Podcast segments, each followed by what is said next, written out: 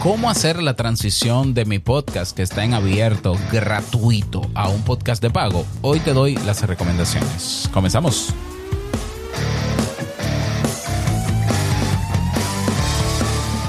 ¿Estás interesado en crear un podcast o acabas de crearlo? Entonces estás en el lugar indicado porque en este programa tendrás claves, técnicas, herramientas, aplicaciones y respuestas para que lleves tu podcast al siguiente nivel.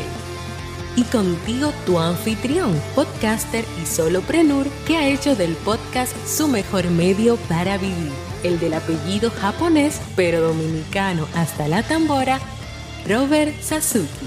Abre bien tus oídos porque esto es podcast. Hola, ¿qué tal estás? Bienvenido, bienvenida a este episodio, episodio 232, 232 de Esto is Podcast. Yo soy Robert Sasuki, capitán de Kaizen, la academia donde tienes todo lo que necesitas para aprender a crear, crecer, monetizar y vivir de tu podcast. También fundador de Sasuke Network, la plataforma donde se aloja este podcast eh, y donde tienes acceso a diferentes producciones, todas enfocadas en potenciar tu desarrollo. Así que pásate por Sasuke Network, sasuke.network, esa es la página. No hay .com, no hay .net, no. Sasuke.network, así de sencillo. Y de paso te suscribes y escuchas este episodio completo y todos los demás que vamos a, tener en el resto de esta semana. Hoy vamos a hablar en este episodio, te voy a dar algunas claves básicas para transicionar tu podcast gratuito entre comillas, abierto a un podcast de pago. Y es que eh, los podcasts de pago tarde o temprano van a ser tendencia porque el mercado se está moviendo allá. ¿Por qué? Porque el mercado está preparado para pagar por escuchar podcasts. Así es. O sea, partimos de la realidad. De una, eh, en el podcast hay una realidad desde que nació. Y es que la gente suele ser muy fiel a los podcasts. ¿Ya? Entonces, una persona que escucha podcasts un podcast que se sostiene en el tiempo suele ser muy fiel a ese podcast. De hecho, todas las investigaciones año tras año demuestran que la gente suele estar suscrita. los podcasts favoritos de la gente suelen estar entre 3 a 6 podcasts. Es decir, por más podcasts que escuche una persona y se suscriba a diferentes producciones y programas, generalmente son entre 5 y 6 sus favoritos.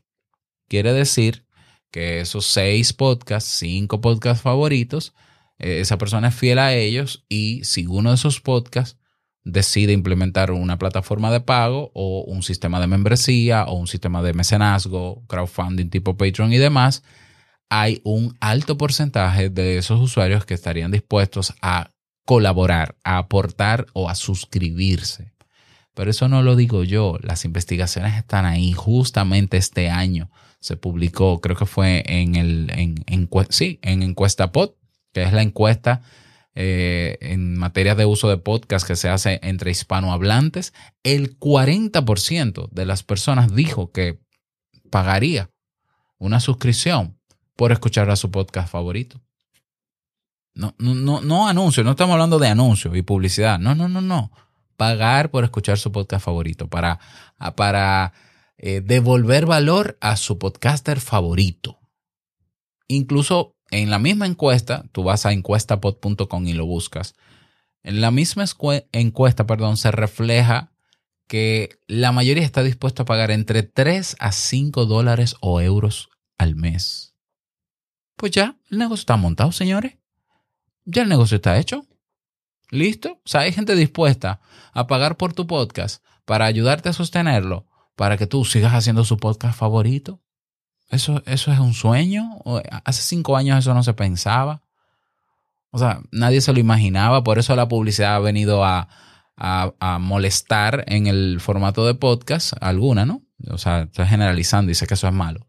Pero eh, se ha metido a la publicidad porque la, la manera en que se creía efectiva para monetizar un podcast era con publicidad. Pero ha sido un engaño todas las plataformas que te meten publicidad, que te pagan por eso, te pagan tres pesos, tres cheles. Nada, centavos. Sin embargo, tu audiencia te está diciendo que puede pagar o tres o cuatro o cinco dólares al mes. Si tú tienes una buena audiencia, imagínate que tú tienes 100 personas dispuestas a pagar. son 300, 400 dólares al mes, 500 dólares al mes que, que para algo dan. Pero si tú tienes, si tú tienes 500, ya con eso tú tienes un sueldo, quizás en Latinoamérica, quizás. ¿Ya? Entonces, el mercado está preparado. Está totalmente preparado. ¿Qué quiere decir eso? Que en los próximos años van a seguir surgiendo plataformas, networks de pago, de suscripción, podcasts independientes que tienen su membresía de suscripción. Eso va a ser normal. Incluso me atrevo a vaticinar y apostar que en cinco años habrá más podcasts constantes, activos de pago que constantes, activos, gratuitos. ¿Por qué yo vaticino esto? No me lo estoy inventando, ni es que tenga nada en contra del podcast en abierto. Es que vamos por un 82% de podcasts inactivos. Porque ¿cómo va a ser, cómo va a mantenerse en el tiempo un podcast que no es sostenible económicamente? Pero es que las métricas lo están diciendo. O sea, el 18% de los podcasts hoy en día están activos. Bueno, de ese 18% en cinco años, yo creo que el 10% van a ser con membresía o van a tener algún sistema de pago y el otro 8% seguirá subsidiándose con el bolsillo del podcaster, cosa que respeto naturalmente. Entonces, ¿cómo quieres tú que sea tu podcast en cinco años? ¿Quieres seguirlo sosteniendo durante cinco años más con tu dinero? Comprando equipos nuevos, pagando hosting de audio, pagando desarrollos, etcétera, etcétera. No es un problema para ti. Bueno, pues perfecto. Pero si tú dices, pero si existe la posibilidad de yo monetizarlo solamente haciendo mi podcast sin tener que inventarme una academia y esto y lo otro, pues quédate en este episodio porque te voy a dar algunas claves de las que yo seguí para hacer la transición de ese podcast, que no tiene que ser inmediata. Puede ser una transición que te puede tomar meses o quizás un año para convertir tu podcast en un podcast premium o en un podcast de pago. De eso vamos a hablar en el episodio de hoy. recuerda que para escucharlo completo y aprovechar todos los beneficios de la zona VIP de estos podcasts, ve a sasuke.network. Nos escuchamos dentro.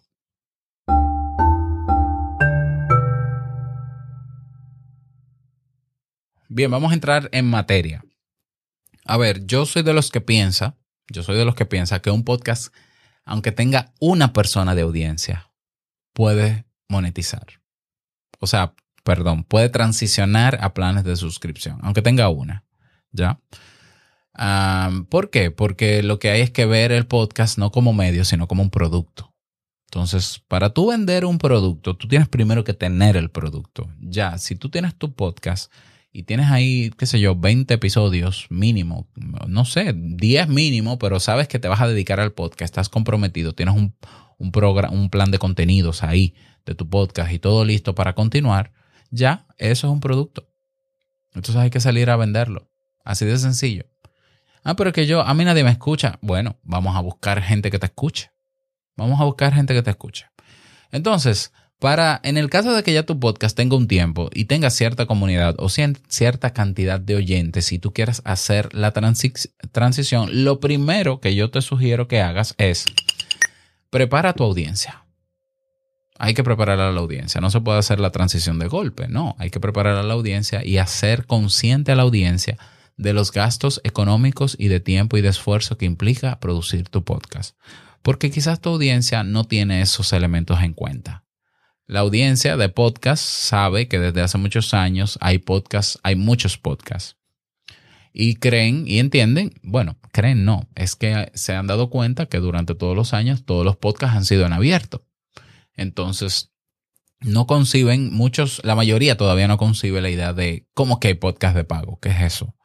Ya y lo, lo pueden ver mal o lo pueden malinterpretar. Hay gente que cree que cuando tú le pides dinero para sustentar tu, tu, plataforma, tú le vas a robar o le vas a engañar. Hay gente que tiene esos prejuicios con el tema del dinero.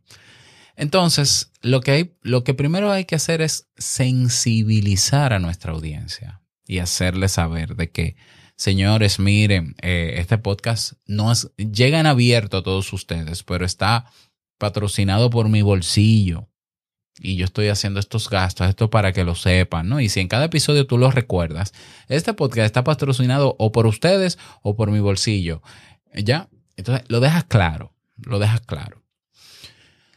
El segundo paso que te recomiendo para hacer la transición es eh, pensar cuál es el modelo de ingresos que vas a tener.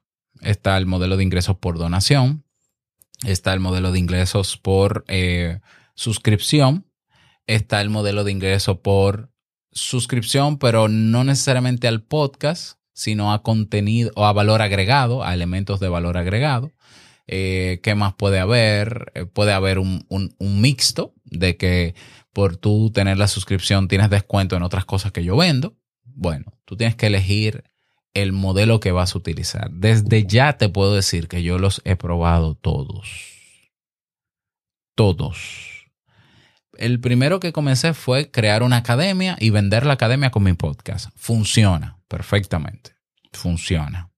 el problema es que eh, pasa un tiempo y si tú no actualizas cursos y demás, bueno, la gente no se, no se sigue suscribiendo. Vender cosas en tu podcast funciona y es una manera. ¿Ya? Aunque nos vamos a centrar en este episodio en tu podcast. Y yo creo que meterte en ese modelo es más trabajo para ti cuando lo que queremos es monetizar simple y llanamente tu podcast. ¿Ya? Pero funciona. El modelo por donación no funciona. Así de sencillo. La gente lo ve como una obra de caridad, como si de verdad la gente te tiene poder sobre tu podcast, entonces la gente decide no donarte. Y hay gente que entiende que para qué yo te voy a dar eh, dinero si tú no me estás dando nada más a cambio. Como si escuchar el podcast no fuese suficiente. Lamentablemente así de crueles hay, hay gente. Y a veces te lo dicen. Entonces, el modelo por donación no funciona en absoluto. Y para que funcione, tú tienes que ser masivo. ¿Por qué? Porque de esa masa sale un 0.2 8% que te dona y como son tantos, te llega un dineral. Si no es tu caso, de que tienes esa masividad, no utilices el modelo de donativos. ¿Por qué? Porque no es que tú no vas a recibir, tú, tú vas a recibir un dólar al mes de una persona que se animó. ¿Ya? Listo. ¿Mm? Em, el modelo que yo veo que funciona, que lo he probado, lo probé este año, lo he validado en este podcast, en Te Invito un Café, en todos mis podcasts. Y por eso el network tiene una suscripción. Es el de suscripción. Suscripción con un monto bajito. Comienza con 3 dólares, no menos de 3 dólares. No menos. Porque la gente también le pone valor en función del precio al podcast. Si tú lo pones a un dólar, dices, ah, no, ese, ese, podcast no va a tener mucha calidad, yo no me voy a suscribir, no es la gran cosa. O sea, un dólar y nada es lo mismo para la gente.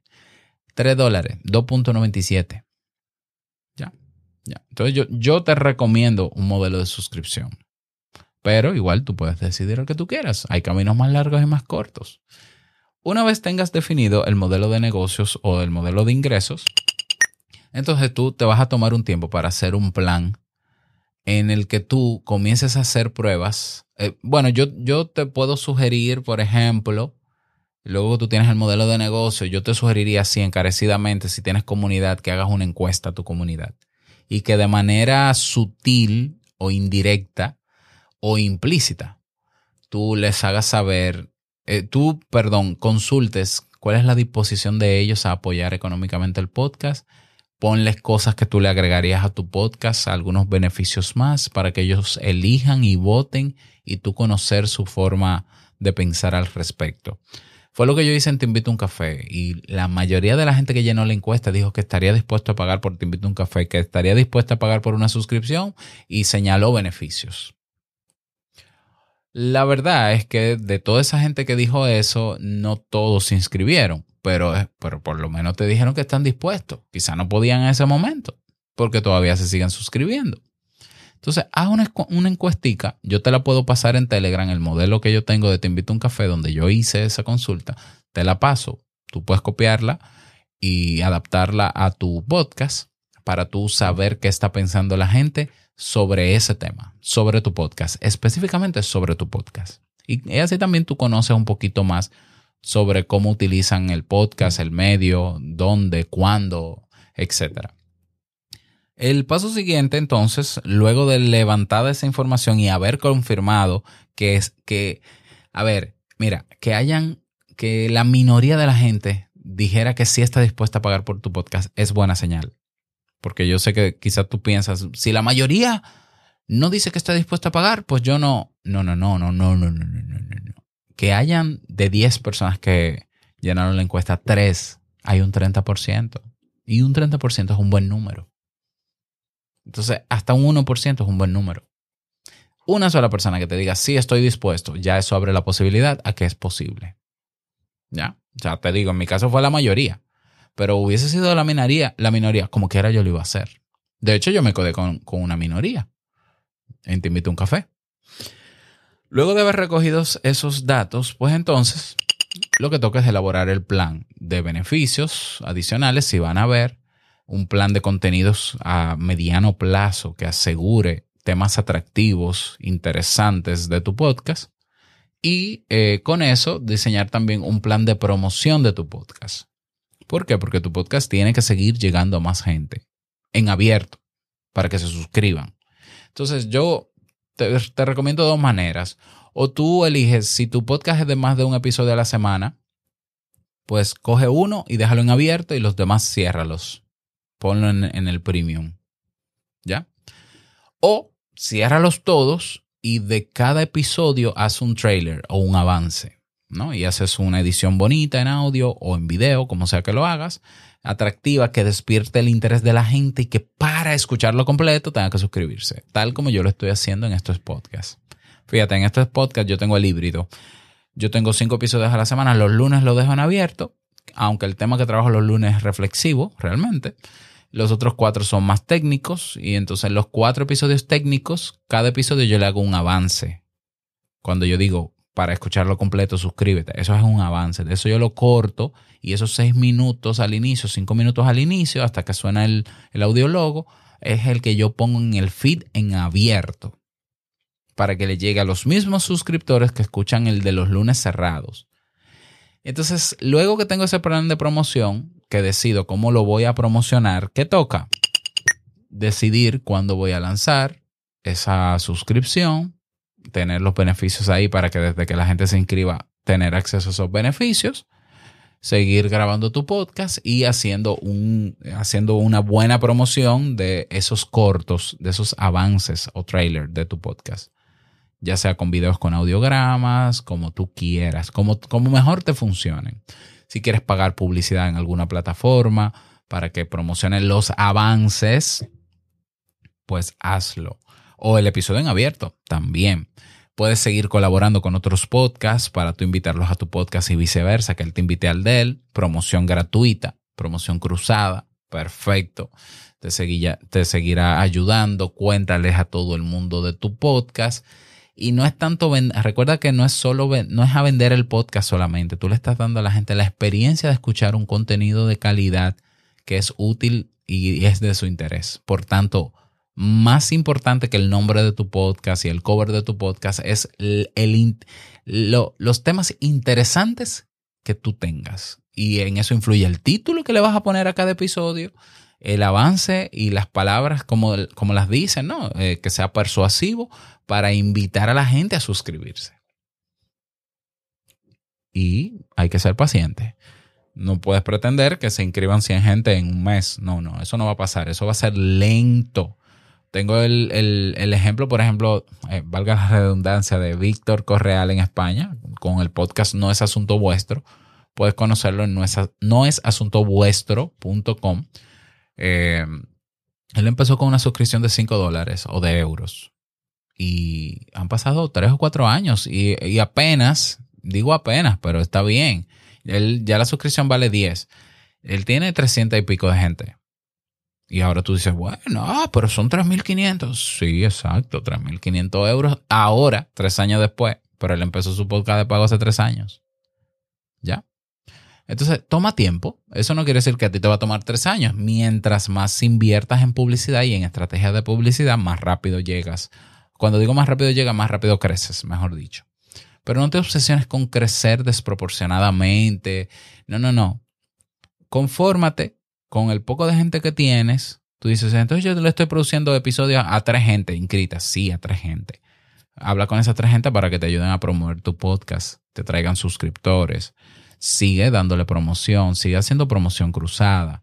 Si tienes alguna inversión económica que puedas hacer o reinvierte esos dolaritos que te pagan en suscripción, reinviértelos en publicidad. Y crece, crece, crece, crece, crece. Y mantente. Y no falles, porque si fallas la gente se desuscribe y te quedas sin nada. Entonces ya el problema no es de que el podcast no se puede monetizar, el problema es tuyo, de constancia. ¿Qué más? Yo creo que con eso tienes todo ahí. Y la ventaja es que tienes un grupo de personas en Telegram que estamos ahí para ayudarte, así que no lo vas a hacer solo, sola. Así que si quieres hacer tu plan, presentármelo, yo te lo reviso con muchísimo gusto. Yo no te voy a cobrar por eso, naturalmente. Y te damos todo el seguimiento en la comunidad. Aprovecha que tienes la oportunidad por ser miembro VIP de estos podcasts. Así que Espero que estas recomendaciones te hayan servido. Déjame saber si tienes alguna más, si tienes alguna duda más, lo que tú quieras en Telegram y manténme al tanto de esa transición en tu podcast si lo vas a hacer. Así que nada más, desearte un feliz día, que lo pases súper bien. No quiero finalizar este episodio sin antes recordarte que lo que expresas en tu podcast hoy impactará la vida del que escucha tarde o temprano. Larga vida al podcasting 2.0. Nos escuchamos mañana en un nuevo episodio. Chao.